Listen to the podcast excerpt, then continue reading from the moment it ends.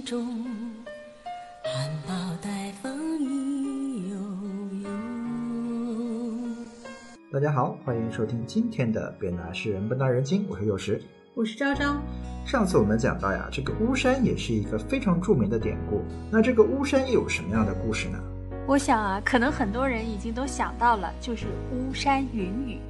其实关于巫山的记载和巫山神女的传说啊，都是来自我们中国的先秦时期的神作《山海经》。嗯，其实这部书到底是谁写的，什么时候写的，其实到现在都没有搞清楚。但可以说，我们中华大地上各种的神话故事起源，基本都和这部书有关。什么夸父逐日啦，精卫填海，大禹治水，后羿射日等等啊，脍炙人口的这些远古神话传说和寓言故事，其实都是出自《山海经》。哎，这是一本神书。对，而且《山海经》它不仅仅有神话。它还包含了地理、植物、动物、矿物、巫术、宗教、医药、民俗等等啊，可以说是包罗万象，海纳百川，就是一个古代版的百科全书呀。哎，对，像我们很多人在影视作品中看到的很多神兽啊、异兽啊，其实那些形象都是由《山海经》而来。嗯，都非常有意思，所以把这个做成电影啊，绝对比那个《神奇动物在哪里》啊还要精彩。可能不止啊，可能更是我们的一部《指环王》的概念啊，所以经常大家说我们要怎么和西方神话体系 PK，大家都说拍《山海经》吧。绝对的。那说回“巫”这个字啊，其实古代巫文化最昌盛的地方就是战国时期的楚国。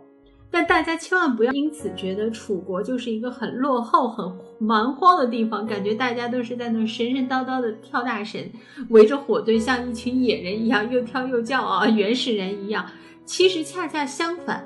楚国的巫文化其实孕育出了非常非常伟大的文明。对呀，像上次我们讲到屈原啊，那就是楚国的大夫，而屈原所写的那些神神怪怪的诗啊，已经是不仅仅神神怪怪了，而是蕴含了无数的道理在这个里面的。哎，没错，我们的屈原就是一个好奇心超强、敢于怀疑一切、探索宇宙真理的好奇宝宝、大哲学家。所以啊，大家有空的话、有兴趣，一定要读一下屈原写的《天问》。这儿啊，咱们倒还可以。再讲一个历史小八卦，有一部剧叫《芈月传》，大家很多人都看过。其实屈原和《芈月传》中的芈月啊，两个人其实就是亲戚。因为屈原呢，也是正统的这个楚王的后代，也姓芈，只不过屈原的祖先被封到了屈这个地方，所以就成了芈姓屈氏，所以后面就叫屈原，而不是叫芈原了。关于姓氏的这个小知识啊，其实咱们这儿就不展开了。如果芈月也是楚国的这个王族的话，那肯定和屈原就是堂兄堂妹的关系了。咱们芈家的能人还是挺多的啊，所以在历史中啊，这个宣太后芈月呢，是一个很热情奔放、风流成性的这个人，无数个男朋友啊，有点这个玛丽苏的感觉。哎，大家别觉得那个时候这个呃风流成性是一个不好的词啊，其实，在远古时期啊。风流是一个比较好的事情，因为那个时候的人员十分稀少，一定要鼓励生育，鼓励繁衍后代，否则的话，那时候人早就死绝了。哎，没错，所以楚国当时的这个文化也是崇尚生育，是非常鼓励男欢女爱的，繁衍生息是一个非常光荣伟大的使命，甚至是神圣的职能啊。你想男欢女爱，甚至是关系到万物存亡的，所以就有了一个传说，叫巫山云雨。哎，这可能也是中国历史上第一次性解放运动。山云雨啊，是出自战国时期楚国大文人宋玉的《高唐赋》，里面是怎么写的呢？就是写：妾在巫山之阳，高丘之祖。旦为朝云，暮为行雨，朝朝暮暮，阳台之下，就是讲啊，有一次宋玉陪着楚襄王到巫山去游玩，楚襄王就发现这个巫山啊，云雾缭绕，简直美到了不行。看到这么美的云雾呢，楚襄王心里就非常震撼，就问宋玉：“这么漂亮的云雾是从哪儿来的呢？”我们的宋玉啊，就是一个既会忽悠又特别有浪漫情怀的大男人，他就讲了一个故事给楚襄王。他说：“当初啊，您的老祖宗楚王也来过这儿。他来到这儿游览的时候呢，就睡着了。就有一个仙女啊，进入咱们这个老祖宗的梦里面，说她是这巫山的神女。因为楚王呢是一个客人，而且还是一个很好的国王，所以就来自荐枕席了。两个人啊，一夜浪漫之后，第二天神女要离开的时候，两个人都有点依依不舍。楚王就有点问说：“那我还能再见到你吗？”所以神女就说。自己啊，早上就是这个云，晚上就是这个雨。哎，旦为朝云，就是旦就是早上那个旦，元旦的旦就是早上，我就是朝云。哎，对，暮为行雨，晚间呢我会在这里行雨啊，所以朝朝暮暮我就在这里。你只要再见到这个巫山云雨的时候，就等于见到我了。我们这个两情若是久长时，又岂在朝朝暮暮？其实引用的就是这个典故啊。那我们的神女和楚王一夜浪漫之后呢，楚国就风调雨顺，万物化生，雨露均沾。你想想看，就自然是五谷丰登，天下太平。你想，国泰民安。哎，对，所以雨露均沾啊，也就是这个来的。所以你看看啊，我们的国王政治任务也是很重的，出去玩。玩一下的话，还得保佑一下国家才行啊！对啊，这可以说是奉天泡妞嘛，这不就是 找个神女谈恋爱？所以啊，由于这个神女所画的巫山霞光云雨啊，实在是太过美丽，可以说世界上没有任何一座山有巫山云雨这样的浪漫，这样的美丽。所以巫山呢，也就被视作中国的这个第一爱情圣山，引人向往。嗯，所以这个除却巫山不是云啊，其实他说的是爱情。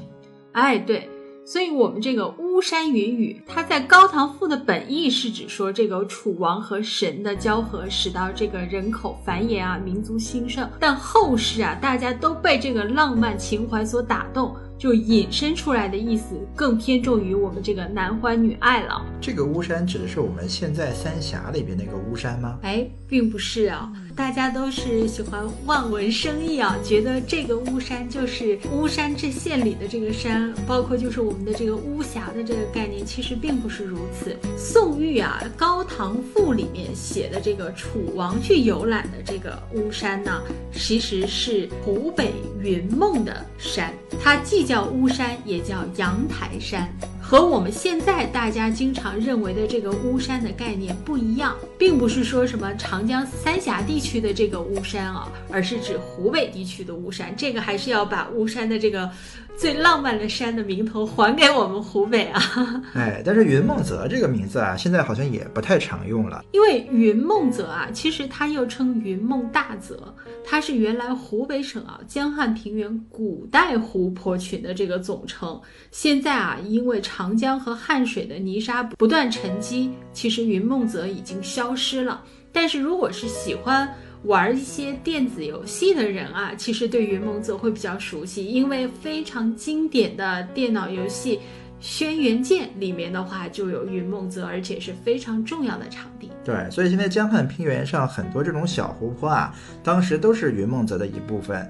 在楚王那个时期啊，云梦泽还不像现在变成一个一个小湖泊，而是真的是几百里那么大的一片沼泽水面。不过啊，不管巫山在哪里，或者说云梦是否还存在，巫山这个浪漫的意义，经过诗人无数次的渲染啊。它的这个意义，从古到今，无数的人会去向往和写作巫山。那元稹自然是知道这个巫山的典故的，更知道巫山有着这个最美丽的爱情故事，所以他写啊，除却巫山不是云。就表达自己对这个亡妻刻骨铭心的爱，再也没有任何的爱可以与之相比。你读这一句啊，就会真的是有一种心生怅然，千种滋味在心头，心被掏空一样的感觉。你绝对能够感受到诗人这个痛失所爱的这种悲痛。就用现在的人特别流行的一句话，就是感觉身体被掏空，感觉不会再爱了。所以啊，除却巫山不是云，你可以说是一句。导人开悟的这个话，你想，我们前面讲贪嗔痴的时候讲，世间有多少的痴男怨女纠结在这个情感之中不能自拔，又有几个人真正体会到这种至高至上的真爱的滋味呢？真是太少了。哎，对啊，就是在人们还在为了感情和利益纠葛的这个时候啊，是不是知道其实这个世界上真的有一种纯爱、毫无杂质、纯洁的爱的存在呢？哎，你还相信爱情吗？尤其我们前面也说了啊，元稹的时候特别贫困，而他的妻子韦丛啊是无怨无悔的，一直去帮助他、支持他，这样的感情真的是太难得了。对啊，我觉得就是既是朋友又是爱人，既是夫妻又是知己，两个人相扶与共啊，虽然只是相处了短短七年，却是荣辱与共，肝肠寸断的这种思念啊，其实从这句就展现出来了。那爱情层面是这个样子啊，其实这句啊，我们说古诗中不仅仅有典故、有故事、有词藻，它还有音韵之美。其实如果去大声的朗读这句诗啊，“除却巫山不是云”，你会有另外的一种感觉，因为这“巫”字很神奇。屋字不止代表的这个意义啊很神奇，发声也很神奇。大家可以读一下这个屋啊，声音大一点，再拉长一点，只要气不断啊，你就继续持续的发声，就呜这样的。哎，对对对，你会发现啊，屋的这个发声啊，能够引起这个头腔里面的共鸣。是一种这个从内到外啊不断震颤出来的这种声音，就好像能把头脑里面的这个污垢杂质啊都震掉一样，有点像我们所说的这个佛家的六字真言的这种感觉啊，就是都是有一些特定的音可以有这种神奇的效果。哎，这六字真言呢，就是嗡嘛呢呗咪吽，哈哈哈，有点难念啊。其实大家平时如果是连贯起来读就好一些啊。这六个字哦，被誉为佛家的六字真言。其实并不是说你念一下就可以把这个妖怪吓跑，把邪祟吓跑，而是如果你可以这个长时间的不断去复述这个六字真言，你就会发现神清气爽，耳聪目明。对，就是大家发这几个声音的时候呀，就像刚刚我说这个呜一样的，你要把它长时间的这个声音发出来，然后你会发现你发了几次之后啊。整个人就不一样了，哎，对，就像我们如果要倒出一个盆儿里沉积在底部的这个东西，我们一般都要找个地方给它在地上磕一磕，把里面的东西哎震出去。那“乌”这个字的发音和佛家这个六字真言的发声啊，其实都是很像的作用，都能起到这个震掉身体内的这个杂质的功能，也可能对疏通血管有帮助啊，也可以镇通这个血管内的这个血栓。所以中国啊，其实还有一些养生的气功，还有专门发这个“呜”这个音的这个练习啊。怎么练呢？就是使劲的吸上一口气，然后尽可能长时间的发“呜”的这个音。对，就是你能呜多长，你就把它呜多长，然后反复来个十遍，你会发现，哎，感觉不一样了。哎，对，就感觉说头脑中的这个凡尘杂念啊都被呜走了。有人说啊。乌这个字本来不是发乌的音，而是发窝的音。窝的这个音其实是从梵文啊音译过来的。但你看啊，不管是乌的音也好，还是摸的音也好，还是我们佛家的这个六字真言也好，其实发什么音，最终发什么音不重要，而是因为它们拥有同样的发声原理，都是可以起到这个头腔共鸣的这个音。所以啊，要多读一读“除却巫山不是云”这首诗，尤其要把“巫”字拉长音啊。我们没事儿读一下诗，顺便练了一遍养生气功，你想想，这简直是一举两得。哎，对，一天读十遍“除去巫山不是云”，然后再读十遍“巫”，哈哈，那多读一读的话，你会发现啊，这些所有的词，它一定要从脑子里面把这个声音发出来，这样的话就可以得到一种很神奇的效果了。对啊，就是洗涤人心啊，超凡脱俗。又到了我们要脱俗的时候了，多读一读巫啊！我想这应该是没有更简单的脱俗的方法了。嗯，所以它呢就可以让你神清气爽啊，坚持下去一定让你耳聪目明。嗯，大家加油啊！从今天起每天先练个一百遍的巫。嗯，一百遍的巫。嗯，好，今天我们已经说了不少了，就到这里，再见。好，先说到这儿，下次再见，拜拜。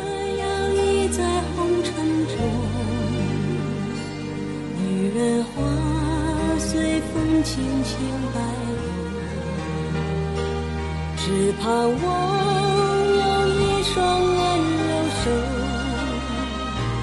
能抚慰我内心的寂寞。